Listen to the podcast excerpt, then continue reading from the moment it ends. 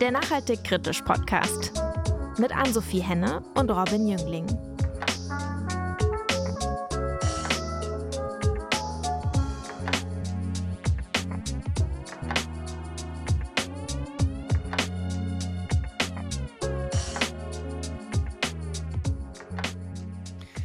Hallo und herzlich willkommen zu einer neuen Folge des Nachhaltig Kritisch Podcasts. Wir freuen uns sehr, denn eine neue Staffel hat begonnen und ich bin natürlich wie immer nicht alleine hier, sondern Ansi ist auch wieder mit von der Partie. Ansi, erzähl mal, worüber sprechen wir heute? Es gibt ja so ein paar Mythen bei dieser sagenumwobenen Energiewende. Um jetzt mal drei zu nennen: Wind- und Solarenergie kann man nicht speichern, Infraschall tötet uns irgendwie, Photovoltaikmodule geben Strahlung ab, die uns sehr krank macht. Und wir sprechen heute darüber, wie diese Mythen widerlegt werden können. Und dafür haben wir einen sehr spannenden Gast eingeladen, der in seinem aktuellen Buch So retten wir das Klima auch so ein bisschen beschreibt, wie wir diese Herausforderung der Energiewende meistern können. Und zwar einerseits auf der technischen Ebene, andererseits aber auch als Gesellschaft. Und wen wir da heute eingeladen haben, das erfahrt ihr jetzt. Michael Sterner hat einen ziemlich aufregenden Lebensweg hinter sich. Er ist nach der sechsten Klasse von der Hauptschule zur Realschule gewechselt und hat im Anschluss eine Ausbildung im Elektrohandwerk gemacht. Dann hat er das Abitur auf dem zweiten Bildungsweg nachgeholt und war zwei Jahre lang in Kenia und hat dort Solaranlagen und Batteriespeicher für Schulen installiert. Nach mehreren Jahren am Fraunhofer Institut für Energiewirtschaft und Energiesystemtechnik ist er seit 2012 Professor an der OTH Regensburg. Er hat das Standardwerk Energiespeicher geschrieben und viele weitere wissenschaftliche Publikationen veröffentlicht. Außerdem berät er unter anderem die EU-Kommission und die Bundesregierung zu Energiethemen. 2009 hat er eine Technologie miterfunden, die das Thema Speicher für grünen Strom für immer verändert hat.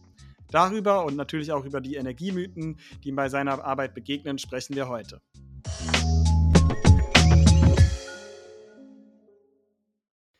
Ja, hallo Michael, wir freuen uns sehr, dass du heute bei uns im Podcast zu Gast bist. Hallo Robin, hallo Ann-Sophie. Wir reden ja gerade wieder viel über die Atomkraft und auch den Ausstieg in Deutschland. Da gibt es ja auch wieder immer wieder Stimmen, die sagen, das fällt uns irgendwann auf die Füße, weil erneuerbare Energien zu 100 Prozent geht nicht und den Strom, den können wir ja sowieso nicht speichern aus Erneuerbaren. Du hast aber 2009 etwas miterfunden, das diese Aussage so ein bisschen widerlegt. Kannst du diese Technologie einmal ganz einfach erklären für alle, die vielleicht Chemie und Physik irgendwann mal abgewählt haben, sobald das möglich war? Ja, sehr gerne. Also das Grundproblem von Wind und Sonne ist einfach, dass es schwierig zu speichern ist. Ne? Wind und Sonne sind die Energiequellen mit dem größten Potenzial, mit dem äh, äh, geringsten Flächenverbrauch und halt vor allem auch, die sind die kostengünstigsten. Die haben jetzt weltweit wirklich Atomstrom überholt. 90 Prozent von den Investitionen laufen in Wind- und Solarenergie, aber sie sind halt nicht zuverlässig da und deswegen musst du auch speichern. Und da gibt es halt die Batteriespeicher und die Pumpspeicher für kurze Zeiträume. Und das gab es auch schon immer, aber halt die Frage war immer, ja, was machst du mit diesen längeren Zeiten, die sogenannten Dunkelflauten, wo es dunkel ist und kein Wind geht. Und das kann auch mal über zwei, drei Wochen sein. Und ähm, da gab es schon immer in der Diskussion den Wasserstoff, aber der hatte einfach ähm, immer das Henne-Ei-Problem bis heute, dass wenn du, woher soll der Wasserstoff kommen? Gut, da wäre die Antwort aus Wind und Sonne. Über die Spaltung von Wasser in Wasserstoff und Sauerstoff, das ist schon die ganze Chemie dahinter, eigentlich Schulchemie, relativ simpel. Und ähm, aber der Wasserstoff selber ist halt das kleinste Molekül und super flüchtig und schwierig zu integrieren. Und es gibt kein Wasserstoffkraftwerk, kein Wasserstoff, äh, keine Wasserstoffheizung etc. Und deswegen war 2009 unsere Überlegung, auch schon 2008, Mensch, wir packen jetzt zu diesem Wasserstoff noch ein CO2 dazu, aus einer Biogasanlage, aus der Luft, aus dem Kohlekraftwerk, recycelt, egal. Ähm, und dann dadurch bekommen wir quasi sowas wie einen Erdgasersatz. Und ich habe das Ganze dann halt Windgas und Solargas genannt, um zu kennzeichnen, dass das aus Wind und Sonne kommt. Das ist auch der einzige sinnvolle Einsatz, weil wenn die Energie aus einem Kohlekraftwerk kommt, dann macht es überhaupt keinen Sinn, weil dann machst du wieder Kohlegas. Ähm, aber Wind- und Solargas kannst du halt speichern, ist eins zu eins, kann das das russische Gas ersetzen, kannst du in den unterirdischen Gasspeichern speichern über Monate und dann wieder daraus Strom machen und damit halt jede Lücke, die Wind und Sonne hinterlässt, schließen. Und das war im Endeffekt halt auch, ja, der Rainer Barke, der war mal bei der Deutschen Umwelthilfe, dann später Agora und Staatssekretär im BMWK. Der hatte sich das angeschaut 2009 äh, und da war auch der Gerd Rosenkranz dabei, der gerade einen tollen Artikel auch zu, ähm, zum Atomausstieg geschrieben hat die saßen davor und sagten, es ist jetzt die Lösung des gordischen Knotens in Energiespeicherung. Weil, du hast ja gerade den Atomausstieg angesprochen, weil wir das so diskutiert haben in den 70er, 80er Jahren, da war ja nicht nur, das war ja Friedensbewegung, das war Frauenbewegung, das war Umweltbewegung, das gegen das Waldsterben, aber auch Anti-Atomkraft. Das war wirklich ein gesellschaftlicher Konsens. Und das wissen viele junge Menschen gar nicht mehr, dass das wirklich über Jahrzehnte schon läuft, diese Debatte. Und das hat uns aber auch dazu gepusht, weil genau diese Fragen haben die Leute damals gesagt. Ja, wenn ihr jetzt aus der Atomenergie aussteigt, wie wollt ihr denn die Netze stabilisieren? Wie wollt ihr denn Blackouts vermeiden? Und das hat dann letztendlich einen ganzen Forschungszweig angeschoben, der sich genau mit dieser Frage beschäftigt, ja, wie geht denn das? Und wir haben halt darauf eben 2008, 2009 eine schöne Lösung gefunden, ähm, wo du dann eben erneuerbares Gas herstellst, mit dem du heizen, Auto fahren und eben auch Energie speichern kannst über lange Zeiten, ohne dass dir die Lichter ausgehen. Das Ganze nennt sich dann Power to Gas. Du hast jetzt gerade auch schon russisches Gas angesprochen. Ein Thema, warum wir diese Technologie vielleicht noch nicht ganz so großflächig einsetzen, wie wir es vielleicht sollten, sind ja auch die Kosten. Russisches Gas war immer vergleichsweise billig. Noch ist diese Technologie eben relativ teuer. Wie können diese Probleme angegangen werden? Ja, das ist, also das, ich habe viele schöne Anekdoten auch in meinem Buch reingeschrieben. Äh, das Buch heißt So retten wir das Klima und wie wir uns unabhängig von Kohle, Öl und Gas machen. Also genau dieser ähm, Ausstieg ist damit drin und das heißt, wenn ich aussteige aus Kohle und Öl und Gas, dann muss ich einsteigen eben in die Erneuerbaren. Und das ist am Anfang nicht günstig. Ähm, nehmen wir mal jetzt vor 20 Jahren, da war das gerade die, die Erneuerbaren Energiengesetz eingeführt. Da hast du für die Photovoltaik Kilowattstunde 57 Cent bekommen. Ne? Und äh, für Wind hast du 6, 7 Cent bekommen. Also Photovoltaik war zehnmal so teuer wie Windenergie. Zudem, wenn du quasi äh, eine Kilowattstunde Windkraft installierst, das ist bis heute so die Physik, dann hast du am Land doppelt so viel Ertrag pro Kilowattstunde mit Windkraft und auf, äh, als wie die Photovoltaik und auf hoher See sogar viermal so viel. Verstehst? Und wenn wir jetzt damals gesagt hätten, hey, das ist aber so teuer, zehnmal so teuer wie Windstrom und es ist viermal so ineffizient wie Offshore-Windenergie, also wir lassen jetzt die Photovoltaik sein, Solarstrom ist absoluter Quatsch, dann wären wir heute nicht da, wo wir sind. Und leider, leider passiert das gerade mit Power to Gas und Power to Liquids und den E-Fuels, diese Debatte, dass wir in wissenschaftlichen Kreisen und auch in der Gesellschaft teilweise das Thema so bashen, dass wir sagen, wir brauchen das nicht was aber echt totaler Quatsch ist, weil, wie du gesagt hast, die Technologie steht noch am Anfang, sie ist noch in den Kinderschuhen, es wird teilweise noch alles per Hand hergestellt und dementsprechend teuer ist es. Und wir sehen aber, dass, äh, wenn wir da hochskalieren, dass die Technologie wirklich auch in den Kosten äh, die Kosten reduzieren wird und die Ineffizienz, ja, die bleibt, außer du nutzt die Wärme, die dabei entsteht in diesen Prozessen. Aber meine Argumentation ist immer, es ist besser, dass du 40 Prozent oder 30 bis 40 Prozent von der Energie rettest aus Wind und Sonne, die sonst weggeschmissen wird, anstatt null zu haben oder halt einen Blackout zu haben, der wahnsinnig viel Geld kostet. Aber nochmal auf deine Ausgangsfrage, ja, es ist teurer wie das russische Gas und das war auch der Grund, warum das Peter Altmaier damals gesagt hat, 2012 zu mir, tolle Idee, Herr Sterner, super Konzept, aber das russische Gas ist einfach, äh, kostet nur ein Viertel, von daher gehen wir da nicht rein. Und, und das war nicht nur Peter äh, ähm, Altmaier, sondern auch Sigmar Gabriel, der dann als Wirtschaftsminister, na, da, da war ich mit allen SPD-Lern, Wirtschaftsministern aus Norddeutschland, äh, haben wir da Initiativen gestartet, Briefe geschrieben an Sigmar Gabriel, ähm, um zu sagen, wir schmeißen so viel Windstrom weg im Norden, weil die Stromtrassen nach Bayern nicht kommen und in den Süden nicht kommen. Und ähm, warum dürfen wir das nicht einfach nutzen und in Wasserstoff und Power to Gas umwandeln? Und Sigmar Grabel hat das immer abgeblockt. Und auch sein späterer, also sein Staatssekretär Rainer Barke hat gesagt, jetzt machen wir erstmal die Netze und dann die Speicher. Ne? Und es ist halt einfach völliger Quatsch, weil beides braucht Jahrzehnte. Du kannst es nicht von heute auf morgen umschalten. Und jetzt im Nachhinein, was ich von Claudia Kempfer so gelesen und erfahren habe, ähm, ist, dass Sigmar Gabriel da massiv involviert war mit dem russischen Gas. Ne?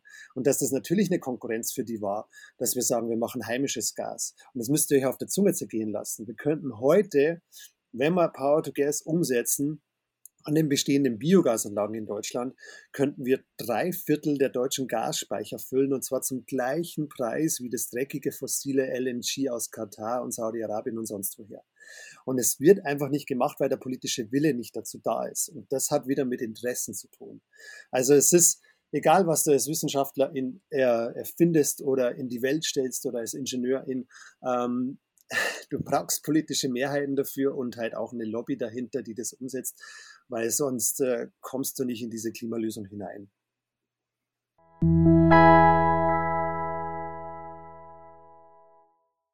Wenn wir inzwischen eins gelernt haben, dann vielleicht das, es ist nicht egal, wem das Energiesystem der Zukunft gehört. Ich bin Sarah und wir bei den Bürgerwerken arbeiten mit der Kraft der Gemeinschaft gegen die Klimakrise und für eine lebenswerte Zukunft.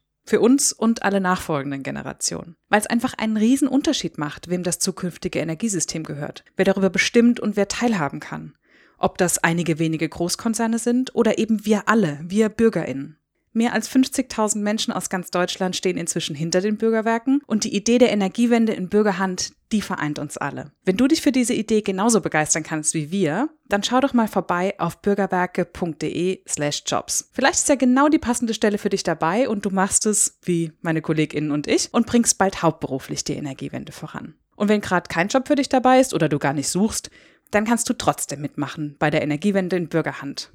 Ganz einfach, indem du in wenigen Minuten zu Bürgerstrom wechselst und dann ganz automatisch mit jeder verbrauchten Kilowattstunde die dezentrale Energiewende förderst. Alle Infos findest du auf bürgerwerke.de slash nachhaltigkritisch und den passenden Gutscheincode, den findest du in den Show Notes. Und jetzt geht's weiter mit der Podcast-Folge. Viel Spaß! Die Sorge vor dem Blackout ist bestimmt auch was, mit dem du als Wissenschaftler öfter mal konfrontiert wirst es ist ja schon so, die Sorge, dass wir das mal erleben in Deutschland, treibt viele Menschen um. Die Folgen wären ja auch fatal. Ich meine, Internet, Mobilfunknetze wären tot, Krankenhäuser hätten ein riesiges Problem, Elektrorollstühle könnten nicht mehr betrieben werden und so weiter. Also da hätten wir ein Problem. Wenn du jetzt aber sagst, mit Power to Gas können wir Strom langfristig speichern, ist die Blackout-Angst denn dann total unbegründet? Ja, sie ist zumindest technisch unbegründet, weil du halt ähm, diese technische Möglichkeit hast, und wir haben halt vor zehn Jahren schon gesagt, dass du sie implementieren solltest und zumindest mal ein Gigawatt aufbauen solltest, 1000 Megawatt in Deutschland. Wir sind jetzt momentan bei mickrigen äh, 60, 70 Megawatt. Ne? Und das, das ist immer so, wenn du die Rahmenbedingungen nicht setzt, dann kommt eine Technologie nicht. Es war bei der Atomkraft übrigens das Gleiche. In den 50er, 60er Jahren haben RWE und E.ON und Co. damals gesagt und deren Vorgänger, nee, Atomenergie ist viel zu risikobehaftet und wer, wer übernimmt denn überhaupt dann das, die, das Risiko? Wer zahlt denn da die Versicherung? Und dann hat der Staat gesagt, nee, wir machen das, wir geben euch die Garantie dafür und dass das wirtschaftlich ist und dass ihr das betreiben könnt und die Versicherung, die trägt die Allgemeinheit. Deswegen war ja die Kernenergie von vornherein ein Fehler und mit die teuerste Energieform bis heute. Und auch ohne, dass wir ein Endlager finden überhaupt. Ne? Aber das nur so als Beispiel. Und dann hat man halt gesehen, aha, ein Atomkraftwerk läuft am besten die ganze Zeit durch, also Strich. Ne?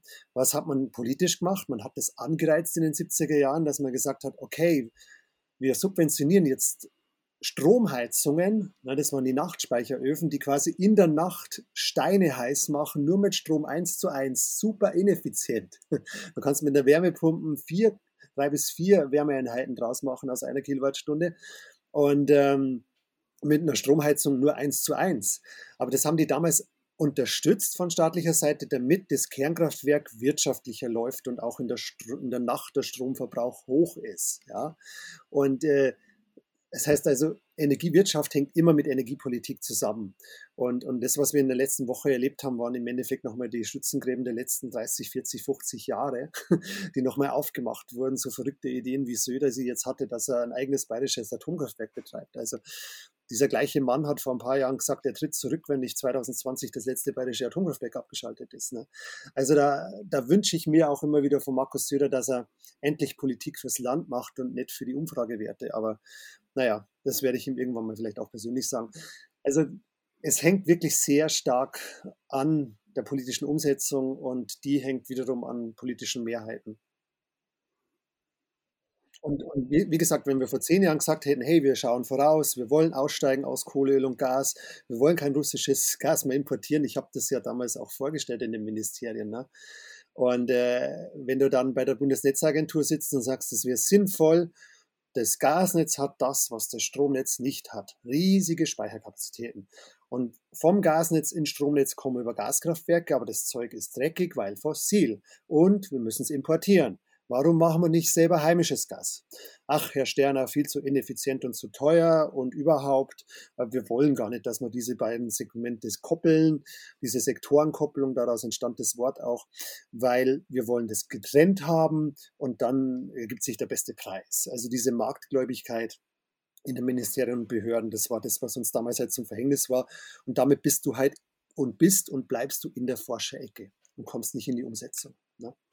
Also du brauchst den Rahmen, damit Sachen fliegen. Anders hast du keine Chance. Anders hätten wir heute keinen Solarstrom, keinen Windstrom, keine Biomasse, nichts. Ja. Weil wenn du es nur dem freien Markt überlässt, ohne Regulatorik, dann würden wir heute noch in unseren Häusern Kohle verheizen.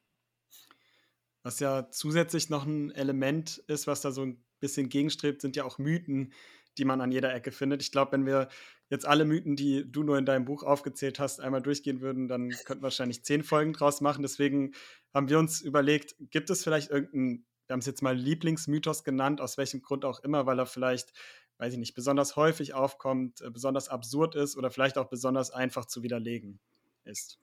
Also der Lieblingsmythos ist auf alle Fälle der Infraschall äh, mit der Windkraft weil erstens die Leute nicht checken, was Infraschall ist und ich bin ja auch Tontechniker. Das ist alles, was unter 20 Hertz ist, was wir sehr schwer nur wahrnehmen können. Den kannst du auch total einfach messen.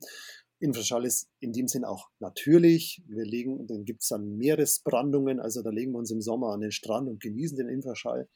Es gibt leider auch künstlichen oder halt menschengemachten Infraschall durch eben Schienenverkehr, Autobahnverkehr und halt auch Infraschall von Windkraft. Aber der ist so gering, wenn das Windrad 700 Meter weg ist, dann kannst du den Infraschall aus dem Windrad nicht mehr unterscheiden vom Wind selbst, vom Infraschall des Windes selbst. Und ähm, die Bundesanstalt für Geowissenschaften und äh, Rohstoffe, die quasi in Deutschland für die Förderung von Kohle, Öl und Gas zuständig sind, die haben halt eine Studie gemacht vor 16 Jahren, die ähm, sehr, sehr hohen Infraschall ausgewiesen hat. Und dann gab es noch die, die Baden-Württemberger, die haben Studien gemacht und die haben gezeigt, das ist eigentlich nicht so. Und dann hat der Stefan Holzheu diesen Mythos aufgedeckt oder nachgewiesen, dass sich diese Bundesanstalt halt verrechnet hatte um Faktor 4096, über 4000, den äh, Infraschall, die Schallleistung zu hoch ausgewiesen hat. Und in der Zwischenzeit sind halt Anti-Windkraft und Anti-Energiewende-Vereine äh, wie Vernunftkraft und Co. und Gegenwind halt mit dieser Studie rumgelaufen und haben den Menschen versucht, glaubhaft einzuflößen, dass der Infraschall gesundheitsschädlich ist und Menschen töten kann und halt einfach Angst und äh, Schrecken eingejagt. Und das hat dann wirklich zu viel äh, Blockierung von der Windkraft geführt. Und das ist eigentlich mit einer der größten Mythen, die nach wie vor draußen sind, auch wenn jetzt längst in der Physikalisch-Technischen Bundesanstalt nachgewiesen wurde, dass das ein Fehler war und sich Peter Altmaier als ehemaliger, als, als damaliger Bundeswirtschaftsminister dafür auch entschuldigt hat. Ne? Und, und, und von diesen Mythen gibt es ganz, ganz viele, die wie die Monstranz vor sich hergetragen werden, um dann halt letztendlich Energiewende zu verhindern und Menschen zu verunsichern, weil das sage ich auch immer.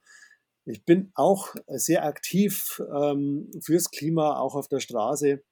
Aber ich sehe ganz klar, dass sich halt die Klimaschutz nicht entscheidet an der Abbruchkante von Lützerath, sondern halt in den Gemeinderäten, die dann halt über Wind- und Solarenergie abstimmen. Und wenn da sich die Mythen verfangen, dann hast du da absolut schlechte Karten. Und deswegen ist es so wichtig, dass man als junger Mensch auch politisch äh, sich wählen lässt, in die Gremien geht und das nicht nur, sorry, den alten meisten Männern überlässt, ja.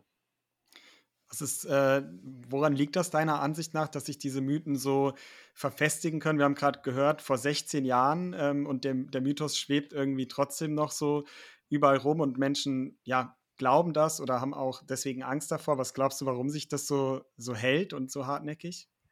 Ja, viele äh, wollen halt auch keine Veränderung. Du kannst, äh, in der Klimapsychologie ist das sehr gut beschrieben, was ich auch ins Buch gepackt habe. Ähm, wenn du sagst, es gibt kein Problem und das wegdefinierst, so wie Trump, dann brauchst du damit auch nicht beschäftigen. Das ist der einfachste Weg. Ne? Äh, wenn du sagst, okay, es gibt ein Problem, aber halt die Konsequenz damit, dass ich meine Öl- und Gasheizung rausschmeiße oder halt mal auf ein Elektroauto oder aufs Fahrrad oder auf ein ÖPNV umsteige oder eben auch mal Solaranlagen installiert, das ist halt für viele Menschen unbequem. Und deswegen ähm, ja, suchen sie halt nach Auswegen, wie sie das Ganze verhindern können. Und äh, gerade bei der Windkraft ist es so, also die Photovoltaik, die stört weniger Leute, weil sie halt sich nicht bewegt. Ähm, wobei da auch viele Angst haben, dass quasi nichts mehr zum Beißen da ist, äh, wo 60 Prozent unserer landwirtschaftlichen Nutzfläche für hm, Fleisch und Milch genutzt werden. Also desto weniger Fleisch und Milch wir essen, das haben wir letztes Jahr schon gesehen, dass der Fleischverbrauch um äh, 10 Prozent zurückging. Äh, bis zu 10 Prozent und ähm, dass dadurch wieder flächenfrei werden und dann wir halt überhaupt keinen Konflikt haben zur Nahrungsherstellung. Also das ist was, was bei der, bei der Photovoltaik dominant ist. Und beim Wind sind es halt diese drei Sachen, die auch Horst Seehofer dazu erwogen haben, ähm, diese Abstandsregelungen einzuführen. Das war eben das eine Thema Infraschall, aber das andere auch äh, Vögelsterben. Und deswegen gibt es da sehr strenge artenschutzrechtliche Auflagen und im Vergleich zu ähm, zum Vogelsterben durch Autos und, und, Verkehr und Glasscheiben ist das halt wirklich vernachlässigbar nahezu. Äh, und es gibt eben, ja, auch beim, beim Rotmilan hat man gesehen in wissenschaftlichen Untersuchungen, dass die Todesursache durch Windkraft unter ferner Liefen ist. Also diese Mythen kann man wunderbar widerlegen, aber halt der, der, Einfluss auf das Landschaftsbild ist halt einfach immer noch da. Und das, da sagen halt viele Leute not in my backyard. Also sobald es konkret wird im Klimaschutz, ducken wir uns weg. Ne? So wenn es abstrakt ist, dann sagen wir alles super toll. Aber ähm, sobald es konkret wird, ducken wir uns weg. Und ähm, wir müssen halt dazu kommen, dass wir wirklich positive Gefühle mit Klimaschutz verbinden. Und da weist halt momentan die letzte Generation gerade einen Bärendienst, indem das, wenn du im Stau stehst, entwickelst du ein negatives Gefühl und verbindest alles, was mit Klimaschutz zu tun hat, mit diesem negativen Gefühl von ich stehe im Stau. ähm, von daher, äh, ähnlich ist es halt jetzt, wenn, wenn, wenn, wenn Windrad dasteht und du verbindest das mit der Angst, dass dieser Infraschall dich, dir schaden würde oder dass der Vogel stirbt oder dass halt deine Landschaft nicht mehr schön ist. Also all das kannst du ja widerlegen. Und, ähm, und bei dem letzten Punkt, das was am meisten überzeugt, du kannst dir den Mund fusselig reden. Das war jetzt interessant. Wir hatten am Wochenende auch ein Seminar mit den Kirchen und die haben ja immer ganz hohe moralische Wertmaßstäbe und der Papst sagt, Schöpfungserhaltung muss ganz vorne stehen. Aber letztendlich war dann auch wieder bei den intern in der Diözese Regensburg das Zündlein an der Waage die finanzielle, äh, der finanzielle Vorteil von Solarstrom. Und seitdem erlauben die das auch, dass du Solarstrom auf Kirchendächern machst. Ne? Und genauso ist es halt beim Bürger. Der Schlüssel dass die Leute das akzeptieren, ist wirklich die Teilhabe. Haben, teilhaben, also wirklich von haben. Und wir haben da gerade eine schöne Masterarbeit laufen. Es gibt ja die Möglichkeit, dass du dann eine Genossenschaft gründest oder irgendwie einen Genussschein nimmst oder Kommanditgesellschaft gründest. Aber was am effektivsten wirklich sich herausstellt, ist, dass du als Anwohner, desto näher du dran wohnst, desto günstiger wird dein Stromtarif oder dann bekommst du eine gewisse Entschädigung. Und, und sowas wäre halt wirklich der Schlüssel, glaube ich, mhm. in dieser ganzen äh, Debatte, dass du, desto näher du am Windrad dran bist, desto mehr sollst du davon profitieren und dann, das, das ändert sich von heute auf morgen, ne? wenn die Leute, die Leute denken halt nach wie vor über den Geldbeutel, dass wenn du äh, wenn du dann das Windrad siehst oder wenn die Sonne scheint und der, der Solarstrom wird erzeugt, dann freuen sich die Leute, weil dann geht in ihrem Kopf ab, aha, ich mache gerade einen Gewinn. Ne? Und, und so banal das klingt, aber das ist wahrscheinlich wirklich der Schlüssel, über finanzielle Teilhabe äh, die Akzeptanz zu bekommen.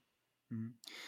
Zu Akzeptanz, zu Windenergie haben wir tatsächlich auch schon eine Folge gemacht. Packen wir euch natürlich gerne in die Show Notes, wenn ihr da nochmal interessiert seid, äh, euch das anzuhören was mich noch interessiert, du kommst ja tatsächlich auch mit Gegnern direkt in Kontakt, äh, wo dann diese ganzen Argumente oder diese Mythen dann aufkommen mit Vogelsterben, mit Infraschall und so weiter.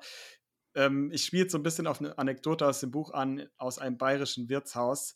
Ähm, wie gehst du damit um ähm, und was für Erfahrungen hast du gemacht? Ähm, Gibt es da eher vielleicht positive Geschichten, die du da auch hast, dass du mit Leuten in den Austausch gegangen bist oder generell, wie ist das für dich als, als äh, Wissenschaftler da auch reinzugehen äh, in die Wirtshäuser?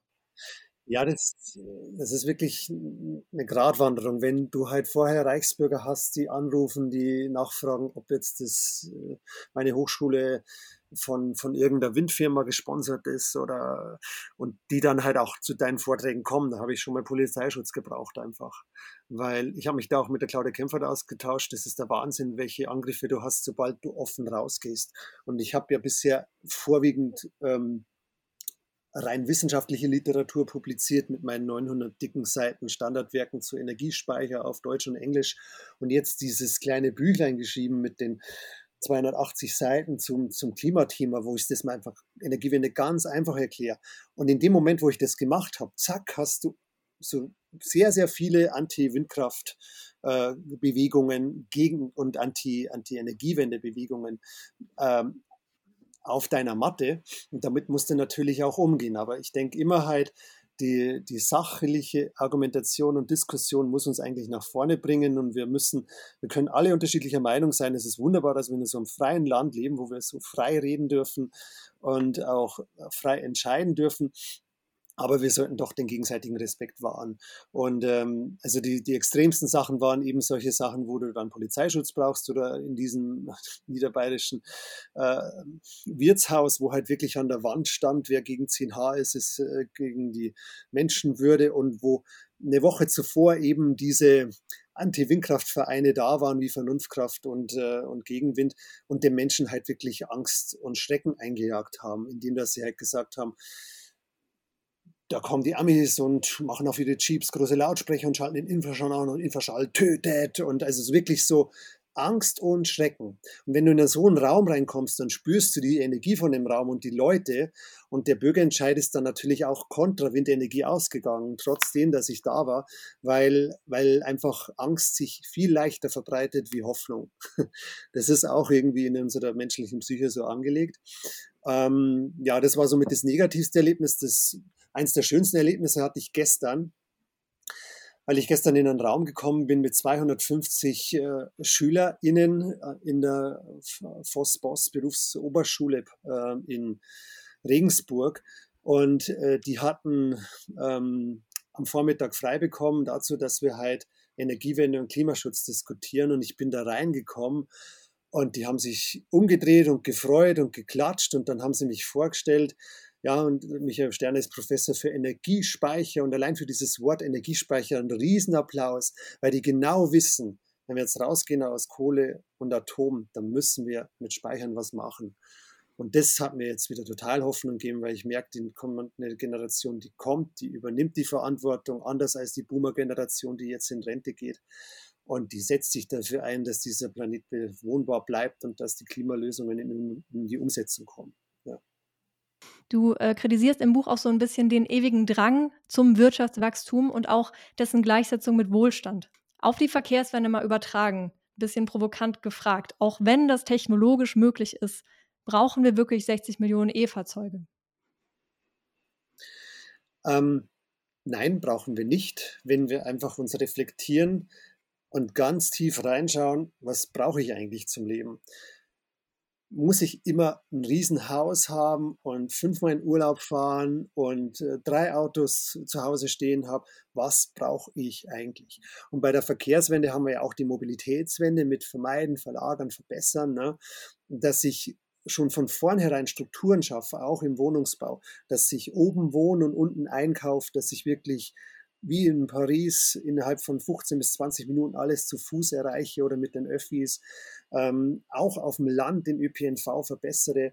Und dadurch, da machen wir gerade ein wunderbares Paper zu von einer Doktorarbeit, die jetzt sechs Jahre in Arbeit war, was kann Suffizienz, also Verhaltensänderungen alles bewirken? Und gerade in der, in der äh, Verkehrs-, in der Wende, in der Mobilitätswende ist das, das Zündlein an der Waage, weil einfach so weitermachen und austauschen heißt halt einfach, wir brauchen sehr viel Wind- und Solaranlagen ähm, und äh, das können wir alles einsparen, weil wir gar nicht mehr auch die Ressourcen haben. Wir hätten sie schon, aber halt es, es macht viel mehr Sinn. Alles, was du nicht verbrauchst, muss auch nicht erzeugt werden. Ne?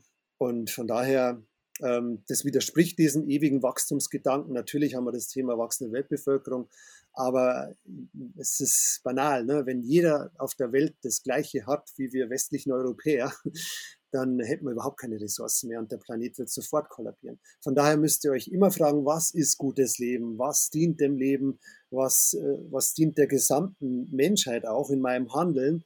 Und da kann ich mich nicht egoistisch zurückziehen in mein Kämmerchen und sagen, ich allein bin glücklich, der Rest ist mir scheißegal, sondern wir sind die einzige Spezies auf diesem Planeten mit einem so weit entwickelten Bewusstsein, dass wir das alles erfassen können, Punkt A. Und damit haben wir auch Verantwortung, nicht nur für uns selber, sondern auch für alle Mitmenschen und die Flora, die Fauna, die Tiere, die Pflanzen auf diesem Planeten. Und als reicher Westen natürlich auch äh, durch unsere historische CO2-Schuld die Verantwortung für den globalen Süden, ne, die am meisten darunter leiden, und am wenigsten dagegen tun können, weil ihr CO2-Ausstoß sehr gering ist im Vergleich zu den westlichen Ländern. Also es ist ein Riesenthema der globalen Gerechtigkeit und das sich halt nicht wie in den letzten Jahren nur über Geld erstreckt, sondern mittlerweile halt auch über CO2. Und die Ähnlichkeiten sind ja frappierend, dass reiche Menschen, ein Prozent der Menschheit hat 50 Prozent der Kohle und genauso emittiert ein Prozent der Menschheit, keine Ahnung, auch 30, 40, 50 Prozent des Kohlendioxids. Also ist sehr stark zusammenhängend.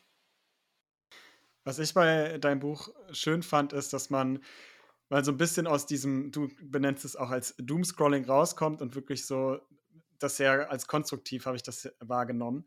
Und du zeigst ja auch auf, wir können die Energiewende schaffen die Technologie ist da und es wäre natürlich auch sinnvoll, äh, das irgendwie zu, äh, umzusetzen. Und das sind ja erstmal auch sehr gute Nachrichten. Du hast vorhin schon ein bisschen erzählt, du bist ja auch, warst auch politisch so ein bisschen aktiv, beziehungsweise auch in beratender Funktion immer noch aktiv. Deswegen vielleicht auch im Hinblick darauf, wie realistisch ist es, dass wir das wirklich noch rechtzeitig schaffen, wenn du auch schon die Blockaden in Politik angesprochen hast? Ja, also ich bin ähm, unterschiedlich motiviert. Ich habe ein großes Umweltbewusstsein. Ich hab, äh, bin auch christlich geprägt worden und habe da auch ein Verantwortungsbewusstsein für die Schöpfung. Und sowas, was wir jetzt letzte Woche hatten im Josef Göppel Symposium, das war ein CSUler, der eigentlich ein Grüner war und immer gesagt hat, Leute, wir können so nicht weiter wirtschaften. Äh, und ähm, für mich ist klar, die Wirtschaft ist und bleibt eine hundertprozentige Tochterfirma von der Umwelt. Äh, auch ein Lieblingsspruch von mir weil dieses Bewusstsein brauchen wir. Und wenn wir das nicht von selber erhalten und immer nur auf Wachstum und Geld und eigenen Profit aus sind, dann wird uns die Mutter Erde was Besseres lehren. Dann wird sie uns einfach, naja, in die Richtung bringen. Entweder du lernst durch Erkenntnis oder durch Leid. Und leider wählt der Mensch den zweiteren Weg und ich will es mir gar nicht ausmalen, diese Verwerfungen. Aber von daher, ähm, das mit dem Doomscrolling gerade bei den jungen Menschen total wichtig, dass er nicht den ganzen Tag nur negativen Nachrichten sieht. Ich habe bei mir auch die Good News App drauf. Also es gibt auch gute Nachrichten, die kommen halt nicht so zu nach vorne, aber mit denen muss man den Geist füttern und so wie du deinen Geist füttert, so zeigt sich die Realität oder deine Realität später. Und wenn wir kollektiv uns ein Bild vorstellen von einer klimaneutralen Welt, ne, wo ich dann im Jahr 2045 aufwache in der Früh die Menschen sehe, wie sie mit ihren E-Bikes zur Arbeit fahren und nicht mehr einzeln in Autos, Verbrennerautos sitzen, wie ich sehe, dass alle Kühltürme von Kohlekraftwerken abgeschaltet wurden und nur noch sauberes, erneuerbares Gas durchströmt und überall sich Wind- und Solaranlagen drehen, dann weiß ich, schau her, so kann es sein und wir haben es geschafft und meine Kinder sind nach wie vor happy und ich bin jetzt arbeitslos und kann in Rente gehen. Also ihr braucht ein positives Bild von der Zukunft. Das ist das Einzige, was uns nach vorne zieht. Und wenn ich zurückschaue, keine Generation hat bisher aufgegeben auf diesem Planeten komplett. Und äh, die Evolution wird uns weitertreiben. Aber wir müssen halt rauskommen aus diesem Angstpol, der halt dann zu Gier führt, zu Neid und all dem Negativen. Das ist sehr, sehr anziehend für viele Menschen. Und dann erschließe ich noch das nächste Ölfeld aus Profitgier. Obwohl ich eh schon Multimilliardär bin mit meinem mm, Ölunternehmen und dieses Geld gar nicht mehr greifen kann, ausgeben kann. Was soll das? Ne? Für was bist du eigentlich hier auf diesem Planeten? Hinterfrag das nochmal. Um irgendwie Geld anzuhäufen und den Planeten die Lebensgrundlage zu erzielen, hoffentlich nicht. Und deswegen ist es halt wichtig, in diesen Gegenpol der Liebe, der Hoffnung, ähm, der Einheit, der Demut zu gehen, weil das ist die einzige, aber aus meiner Sicht die einzige Option, wie wir das schaffen werden ähm, auch psychologisch, spirituell gesehen, weil alles andere, ja, führt uns nicht weiter. Und der Punkt ist halt, wir können uns jeder frei entscheiden. Wir haben diesen freien Willen, weißt. Und dann musst du in der Demokratie diese Wege finden, dass du Mehrheiten für diese Idee findest, die einfach ein positives Bild der Zukunft zeigen und über Jahrzehnte vorausdenken und nicht nur an den eigenen kurzfristigen Profit denken. Ich hoffe, viele Politikerinnen und Entscheidungsträger haben gerade zugehört. An die richtet sich ja auch so ein bisschen. Ja. Wir haben uns noch eine persönliche Frage gestellt, die vielleicht auch für unsere HörerInnen interessant ist. Und zwar geht es um deinen eigenen Lebensweg. Du warst erst auf der Hauptschule, bis in der sechsten Klasse zur Realschule gewechselt, hast dann eine Ausbildung in Elektrohandwerk absolviert und heute bist du halt Professor, hast irgendwie die mit wichtigste Technologie für die Energiespeicher miterfunden und berätst die Bundesregierung und die EU-Kommission in Energiefragen. Was hat dich dazu motiviert? Wie hast du das vielleicht auch geschafft? Und was würdest du vielleicht unseren HörerInnen raten, die vielleicht auch beruflich was in die Richtung Klimaschutz machen wollen? Also drei Dinge. Ich habe das gestern den Schülern auch gesagt wenn ihr was Sinnvolles machen wollt, dann engagiert euch für den Klimaschutz und werdet Energiewender in, äh, geht in die Handwerksbetriebe, geht in die Industriebetriebe, ähm, kommt zu uns an die Hochschulen, studiert das Ganze. Das ist super spannend und du hast einen sehr gut bezahlten Job, der vor allem Sinn macht. Mach nie was nur fürs Geld. Das ist die falsche Motivation. Es ist eine Motivation, die aus der Angst kommt. Ne? Sondern halt, es wird genügend da sein und du wirst super sein in dem, was du tust, wenn du das liebst, was du tust. Ja, der Rest, den Rest ziehst du dann automatisch an. Und aus meinem Lebensweg heraus kann ich euch sagen, ich war ein super schüchterner äh, Junge. Äh, ich habe mir fast nichts getraut. Mir hat wahnsinnig stark die Musik geholfen. Ich bin ja auch auf Spotify und habe da meine eigenen Kompositionen und auch für die Fridays mal einen, einen Spendensong komponiert. Und was ich gelernt habe, ist jetzt noch zwei Dinge. Erstens, du musst immer durch die Angst gehen, die du hast. Einfach der Angst stellen, sie anschauen, sie ernst nehmen, aber dann durchgehen. Und das gibt wahnsinnig viel Mut. Und der letzte Punkt, du brauchst auch immer wieder Menschen, die dich fördern. Es hat genügend Menschen gegeben in meinem Leben, die mir Steine in den Weg gelegt haben, aber so wie eine Palme die Steine oben drauf gelegt bekommt, das pusht dich eigentlich nur noch mehr raus aus dem Boden und lässt dich größer werden und wachsen. Und dann, wenn du aber Menschen hast, die quasi schon einen Schritt voraus sind, wie mein Doktorvater oder wie der Realschulrektor oder halt wie die Frau, die mir damals das Stipendium ähm, äh, ermöglicht hat, also die Leute pushen dich dann einfach und sowas brauchst du auch, die dir halt ein bisschen den Weg ausleuchten. Und wenn du dann eine Idee hast, wie dir dein Weg ausschauen kann, dann geh ihn einfach völlig mit 100% Mut, ohne Angst. Und wenn du mal hinfällst, ist völlig normal, dann steh auf und geh weiter. Und ich selber bin auch, ich habe ein Studium geschmissen, ich äh, bin fast von der Realschule geflogen, ich habe aber nie aufgegeben. Ich bin auch echt durch sehr, sehr dunkle Zeiten durchgegangen. Aber es ist immer wieder wert, aufzustehen und weiterzugehen, weil du bist für das verantwortlich, was du tust in deinem Wirkungskreis. Der Rest, für den Rest bist du nicht verantwortlich. Aber von daher tu genau das, was in deiner Macht steht. Und mehr wird niemals von dir verlangt werden.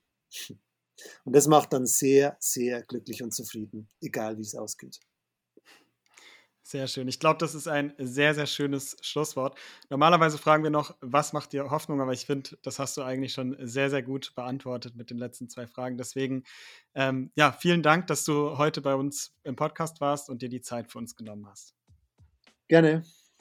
Ja, das war ein sehr, sehr spannendes Gespräch. Ähm, wer auch mal dem Doomscrolling ein bisschen entkommen will, ähm, dann empfehlen wir natürlich das Buch von Michael Sterner. Das haben wir euch in die Shownotes gepackt. Ebenso die Good News, die er erwähnt hat, finden wir auch immer gut, da mal sich so ein bisschen mit schöneren Nachrichten zu befassen. Wir kennen das ja auch, wenn die Timeline mal wieder sehr, sehr düstere Stimmung verbreitet. Deswegen packen wir euch das auch in die Shownotes. Ebenso die Folge zur Akzeptanz von Windenergie, weil das ja auch irgendwie so ein bisschen in der Folge vorkam. Und ich würde sagen, Ansi war doch ganz, ganz gut für die erste Folge, oder? ja, würde ich auch sagen. Und apropos erste Folge, wir sind zurück, also verpasst nicht, spätestens jetzt auf Abonnieren und auf Folgen zu klicken. Lasst uns gerne eine 5-Sterne-Bewertung da, darüber freuen wir uns sehr, sehr, sehr. Und genau, dann hören wir uns in zwei Wochen wieder. Tschüss. Tschüss.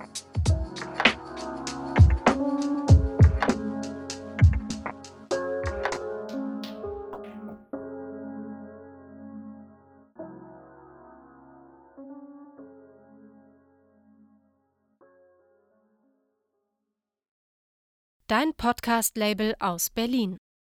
Podlabel